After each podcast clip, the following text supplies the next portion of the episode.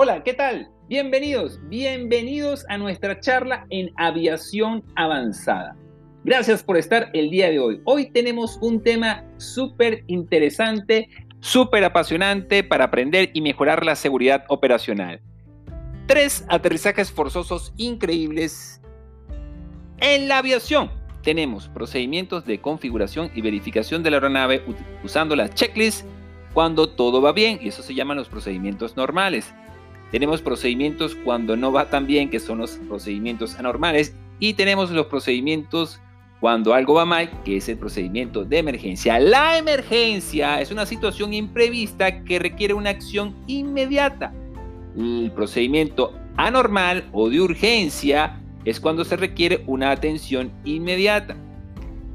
El aterrizaje de emergencia puede llamarse aterrizaje forzoso porque es una maniobra que se practica donde la aeronave necesita inevitablemente aterrizar independientemente del terreno.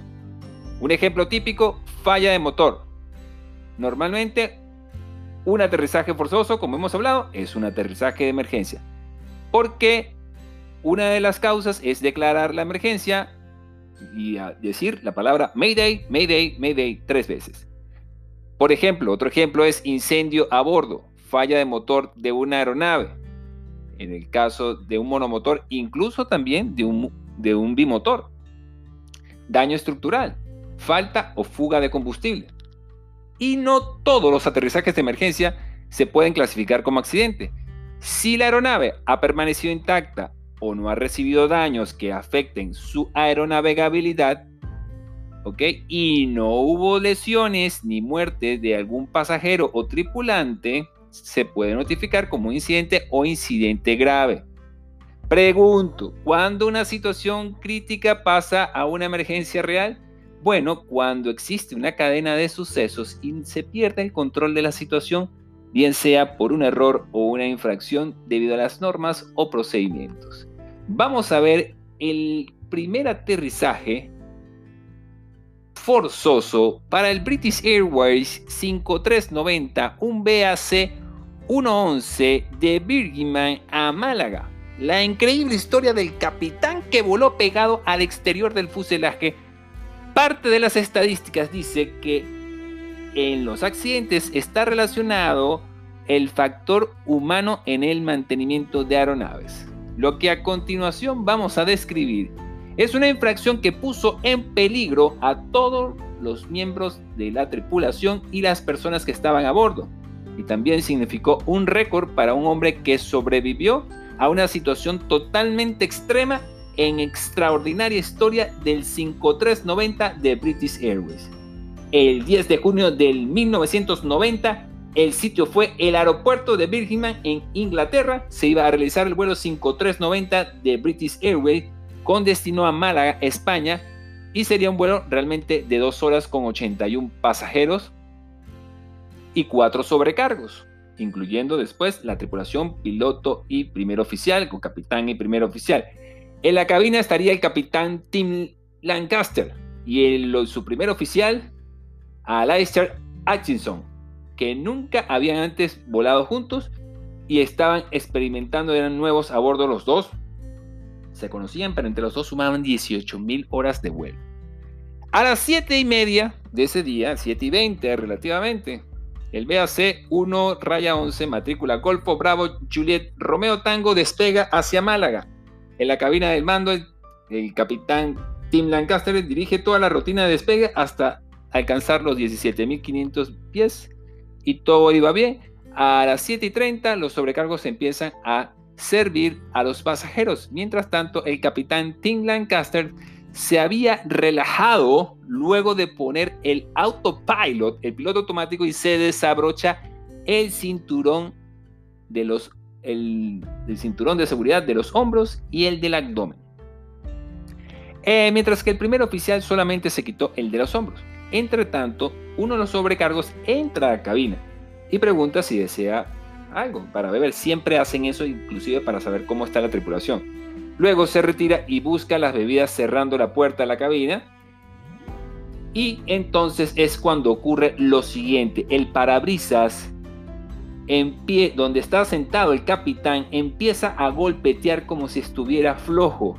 Entonces, por efecto de la presión, se fue abriendo hacia afuera hasta que una hubo una despresurización explosiva. El parabrisas desapareció y todo cuanto en la cabina estaba volando fue succionado.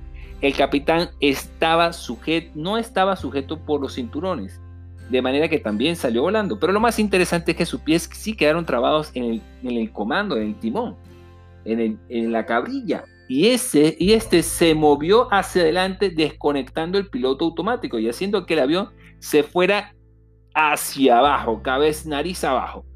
También los aceleradores o la potencia se movió de su sitio, dando que, que uno de los pies estaba atorado en la potencia también. El primer oficial, Atkinson, se quedó completamente solo ah, y azorado, veía como el cuerpo del capitán estaba eh, con violencia en el techo de la cabina. Y el avión estaba volando más o menos a 550 nudos, la temperatura 20 grados bajo, cero, a causa de la despresurización de la cabina de mandos. Papeles volaban por cualquier lado y las piernas de alguien que estaba atorado en una ventana en la sección de pasajeros, eso es lo que se escuchaba, ¿ok?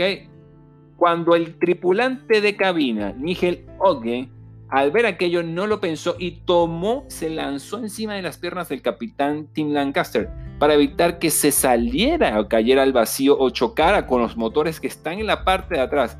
En la cabina se llenó una especie de niebla, porque esa niebla se realiza cuando existe la combinación de ambas presiones y ambas temperaturas. Atkinson, el primer oficial, trataba de avisar a los controladores, pero estaba experimentando una despresurización que tenía que regresar pero en medio del fuerte río no se podía escuchar nada. Este oficial declara la emergencia Mayday y dice que tiene una despresurización explosiva. El control de tierras en Southampton recibe la información, le dice que está a 6 millas, le da su posición y le pregunta cuál es el nivel de vuelo. El primer oficial dice que no conoce bien Southampton, pero necesita ayuda para aproximación hacia la pista. El controlador aéreo dice de acuerdo, le pregunta cuántos pasajeros tiene, le dice que tiene 81. El controlador aéreo dice que había recibido que tiene despresurización, pero el, primer oficial también le dice que tiene un capitán con medio cuerpo afuera del avión y cree que está muerto. El controlador aéreo se queda impactado y recibe la información, el sobrecargo que estaba sujetando, me pide los equipos para eh, el, el sobrecargo lo está, dice que el sobrecargo lo está sujetando, el primer oficial le informa que, y pide eh, servicios de emergencia, de ambulancia para asistir al capitán. El centro de control le dice que ha recibido, de acuerdo, le, dice, le da otra vez la distancia con que está y le dice que está autorizado para aterrizar. El primer oficial eh, le pide toda la ayuda posible. El control aéreo dice que no se preocupe y el primer oficial ya dice que tiene la pista a la vista. Algo importante que el controlador aéreo le dice que está autorizado y que Dios lo ayude. A 20 minutos de haber iniciado la experiencia más demoledora de su vida, en el primer oficial de Atkinson por fin logra posar el avión sobre tierra aterrizando. Perseguido por las unidades de emergencia, poco a poco fue detenido y apagando todos los sistemas. Cuando al fin se detuvieron los sobrecargos Ogden y Hayward, miraron al capitán, eh, al primer oficial Atkinson con lágrimas en los ojos y entonces Atkinson no pudo, eh, no pudo aguantar más. Se colocó llorando incontrolablemente de la tensión que tenía. Los servicios de emergencia llegaron y atendieron a los pasajeros. Otros socorristas revisaban las heridas y los brazos de uno de los sobrecargos que sostenía el capitán y que sangraba mucho. Otros más atendían precisamente al capitán Lancaster. Sorprendentemente estaba vivo increíble. Y se lo llevaron al hospital, no tuvo grandes heridas, solo se fracturó el brazo izquierdo y la muñeca del mismo lado, y un dedo de la mano de ese lado. Algunas magulladuras o hipoternias nada más.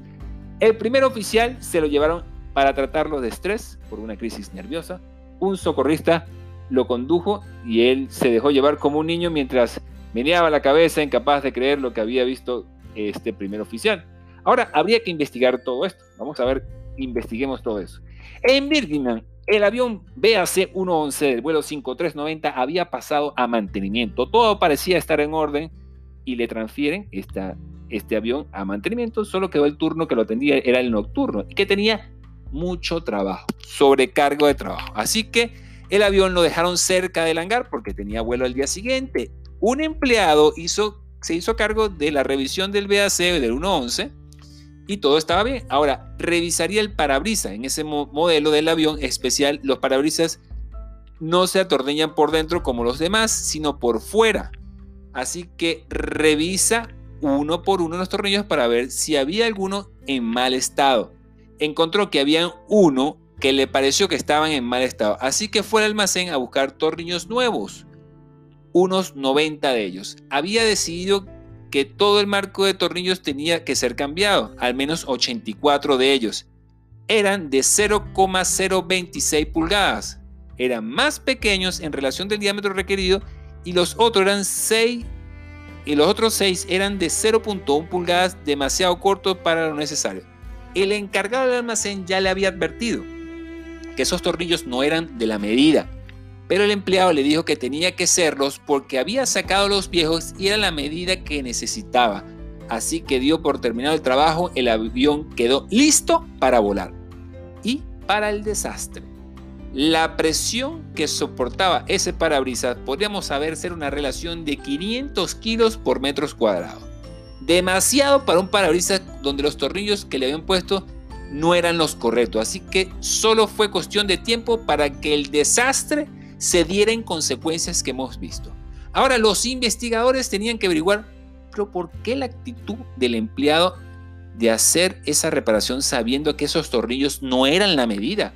Lo que hallaron fue sorprendente. Ese hombre llevaba varios años de trabajar en los talleres de British Airways en Birmingham y después de todo ya tenía conocimiento de bastante experiencia de las medidas de los tornillos con solo verlo. No los revisaba por medio de un catálogo de partes porque según él, si los revisaba en el catálogo de partes se llevaría más tiempo del requerido y entonces el avión no estaría a tiempo para el vuelo programado.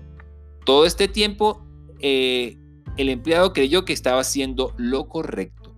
Luego de llegar a las conclusiones en las investigaciones, acusaron de negligencia a British Airways por permitir que sus empleados no siguieran los métodos aprobados, los procedimientos que están escritos.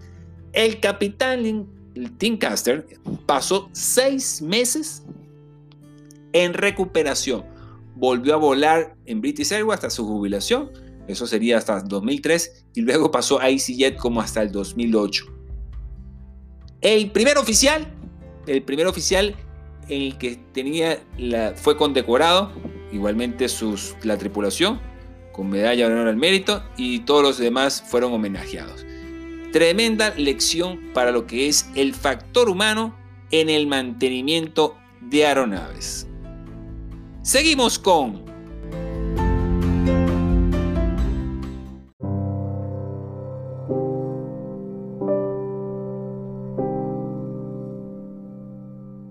Seguimos con el vuelo 1380 de Southwest Airlines. El vuelo de Southwest Airlines, donde hubo una doble falla y una pasajera succionada por la explosión de la ventanilla. A las 10 y 43 de la mañana del 17 de abril del 2018, los pilotos de la aeronave reciben la autorización para despegar a su primer destino, Dallas, Dallas Love. Pero en 20 minutos después de haber despegado, sucede una explosión en el motor número uno, que es el motor izquierdo, y esto conllevó a una lluvia de escombros de la carcasa que alcanza la ventanilla del lado izquierdo y la reventó, causando una, una despresurización explosiva y el más grande horror de todos. Una mujer que se hallaba sentada justo en ese asiento salió parcialmente expulsada por el, eh, del aparato, del, asiento, ¿ok? Solo gracias a los esfuerzos de los pasajeros, solo pudo mantenerse adentro mientras que los pilotos trataban de llegar a tierra en descenso de emergencia al aeropuerto. La persona no salió completamente, simplemente se quedó atorada ahí porque la ventana es muy pequeña, pero la succión la llevó hacia allá, hacia afuera. La mujer de 43 años era vicepresidenta de relaciones de Wells Fargo en Nuevo México. Fue violentamente succionada al exterior, es lo que estoy diciendo, pero el tamaño de la ventanilla no lo ayudó, pues queda atorada. El avión aterrizó sin nuevos problemas en Filadelfia en la pista 27 izquierda, abandonando por sus propios medios la pista en la zona de la calle de rodaje para y los pasajeros se bajaron, mientras que los bomberos enfriaban el motor izquierdo en el área que era visible en el daño causado por la avería.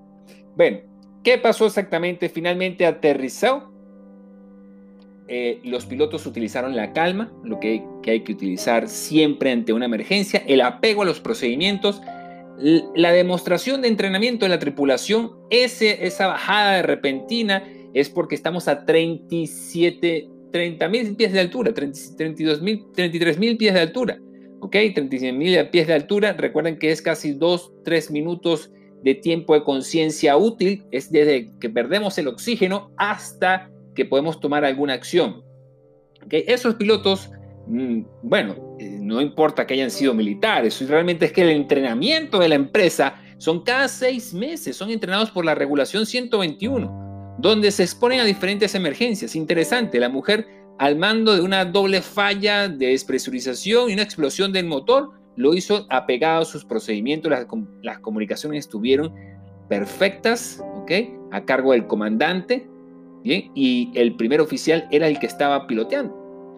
En el caso del avión no cayó en picada, que es lo que estoy explicando, se necesita colocarse la máscara primero y luego realizar el descenso de emergencia hasta un nivel de vuelo fisiológico que es por debajo de los 10.000 pies Estamos más o menos llegando en 5 minutos hasta los 10.000 a los 10.000 pies, bajando a 30, de los 33.000 pies de altura. Pudo ocurrir esto, eh, ¿por qué pudo ocurrir esto con su avión? ¿Puede ocurrir esto en cualquier avión? Sí, puede ocurrir, en cualquier avión puede ocurrir esto. ¿Es normal? No es normal. Los motores y los sistemas del avión se realizan inspecciones y mantenimiento cada cierto tiempo, por calendario, por, por horas, ¿bien? Inspecciones pero eso le puede pasar a cualquier avión, indistintamente del nivel del avión. Si es low cost, si es de línea, de línea más cara, eso, si en aviones nuevos, aviones que no lo son, si algo falla, fallará. Y así lo dice la ley de Murphy. Bien, ahora continuamos con el último vuelo, que es el vuelo de JetBlue, el vuelo 292 un A320 en el 2005 que iba de California a John F. Kennedy. Bien.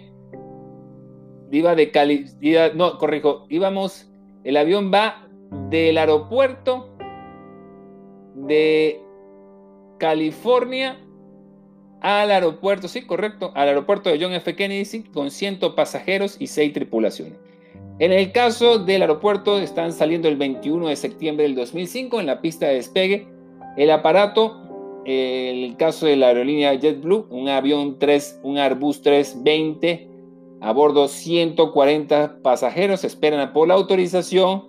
El avión sale, despega, realiza la retracción del tren de aterrizaje y entonces las luces del tablero de mando indican que el tren de aterrizaje de nariz no se había retraído, o sea que quedaba en rojo. Algo andaba mal. El capitán mueve la palanca, baja y sube el tren y no pasa nada. La luz del tren de nariz sigue estando roja.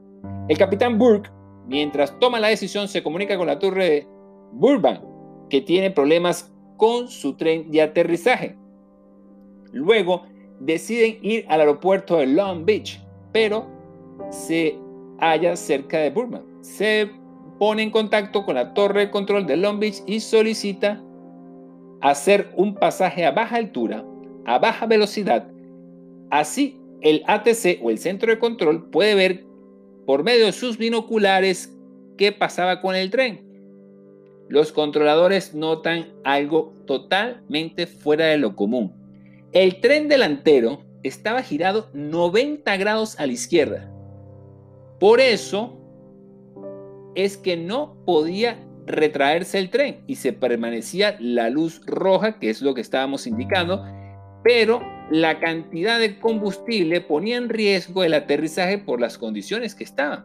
Así que los pilotos deciden dar vueltas en el aire, por lo menos unas dos horas, para hacer la maniobra del aterrizaje forzoso. ¿Ok? Una mm, toma de decisión. Luego toman otra decisión que es no ir a Long Beach, es irse y enfilarse al aeropuerto de Los Ángeles. Las grandes cadenas noticiosas, escuchen esto, en ese momento se dan cuenta de lo que está pasando con el vuelo 292 y mandan eh, helicópteros para poder tomar la noticia en vivo manteniéndose lejos. El tiempo pasó, el combustible sobrante había sido quemado, llegaba la hora de aterrizar. Solo era cuestión de segundos para saber qué, de, qué estaban hechos esos pilotos. ¿ok? El, aire se veía en la noticia muy buena. Poco a poco el avión fue perdiendo altura, fue llevando a la pista 25, bien, del aeropuerto. Y en ese caso, cuando ya está en el aeropuerto de Los Ángeles, casi a 3.400, que tiene una longitud de 3.400 metros, ya a las 6 y 20 de la tarde, el capitán Burr y el primer oficial hacen que el avión planee un poco, ponen las ruedas del tren de aterrizaje principal, barren la pista como de costumbre, el, la nariz del avión queda levantada un poco, la aguantan, la aguantan, la aguantan, la aguantan, y por fin posan el tren de aterrizaje de nariz en la pista junto antes de la línea blanca, quedando 300 metros para llegar al final de pista. Entonces se descubre que la falla del tren no era nueva. Ya había pasado eso con otros Airbus, en donde el tren de aterrizaje delantero se había bloqueado en posición de giro, pero jamás se había visto algo como el de ese día. La causa fue que unos sellos que sirven para evitar que se quedara bloqueado estaban totalmente desgastados y por eso le dio la falla de provocar el bloqueo de los 90 grados a la izquierda. Airbus, fabricante, le dijo que ya antes se había lanzado unos boletines en el sentido de examinar con cuidado esos sellos de antibloqueo de los trenes de nariz. Tras ese incidente, se rediseñaron los sistemas de sellos. Se espera que ya no vuelva a suceder algo como lo que sucedió en el vuelo del 292 del JetBlue de un A320. Espectacular el, aterrizaje de este avión. Es sumamente espectacular. Bien, entonces podemos decir y recordar, es apropiado que estamos recordando, ¿ok? Continuar a hacer los viajes seguros. La experiencia, el trabajo en equipo, el entrenamiento, la toma de decisión entre un aeropuerto de servicio o el aeropuerto más adecuado o el aeródromo o el lugar donde se quiera poner el avión y la labor tan importante de los centros de entrenamiento, de la selección del personal, de la formación y de la supervisión. Es la combinación más adecuada, más perfecta para mejorar la seguridad operacional. Gracias, no olvides seguirme por esta red de podcast Gracias por estar el día de hoy. Nos vemos en el siguiente podcast. Gracias. Hasta luego. Chao, chao.